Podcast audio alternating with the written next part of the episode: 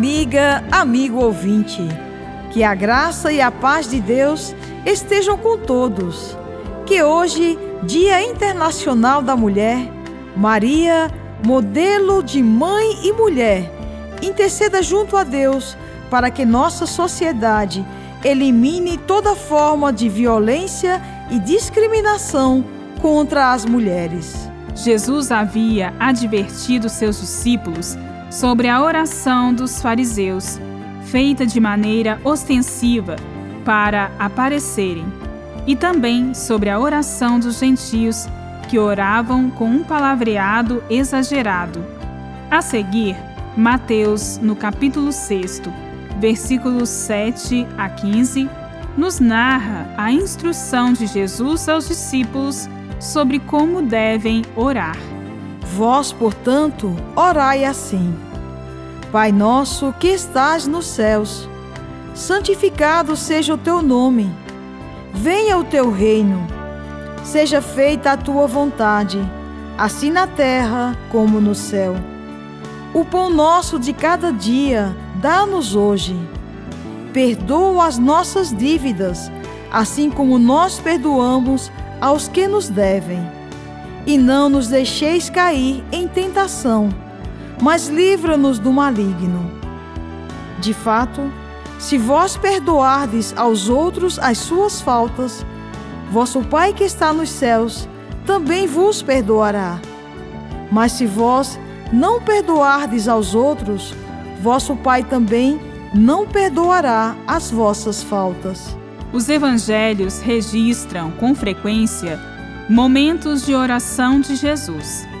Esta sua oração estimulava os discípulos e nos estimula também a orar. E o próprio Jesus nos ensina como fazê-lo. O valor da oração não está na abundância das palavras e louvores, mas sim na sinceridade e disponibilidade do coração.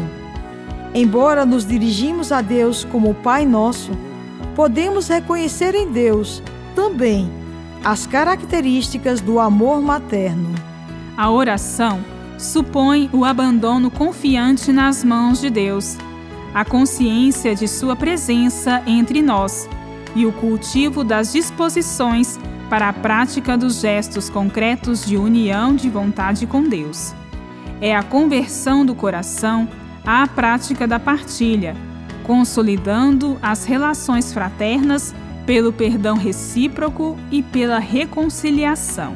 Unidos pelos laços fraternos, na misericórdia e no amor, o Pai nos liberta do maligno que quer nos subjugar à idolatria do dinheiro e do poder. Com nossa oração filial diante de Deus, podemos transformar nossas vidas nos dispondo a contribuir para que haja mais alegria e felicidade neste mundo. Orando, estejamos em comunhão com Deus, unidos à Sua vontade, empenhados na prática do amor e da justiça, resgatando e promovendo a vida neste mundo. Bíblia, Deus com a gente. Produção de Paulinas Rádio. Texto de Irmã Solange Silva. Apresentação: Irmã Verônica Firmino e Irmã Bárbara Santana.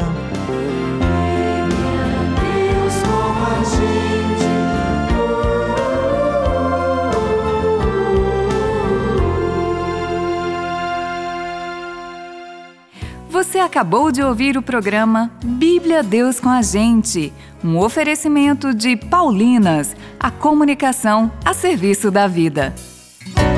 A vocação é dom de Deus, mas é também resposta de cada um de nós. Você já pensou em consagrar sua vida para servir a Deus na pessoa dos irmãos e irmãs? Nós, irmãs Paulinas, seguimos os passos de Jesus Mestre, assim como fez e nos ensinou São Paulo. Comunicamos o Evangelho na cultura da comunicação. Venha você também fazer parte desta missão. Entre em contato conosco através das nossas redes sociais: Facebook Irmãs Paulinas e Instagram irmãs.paulinas.vocacional.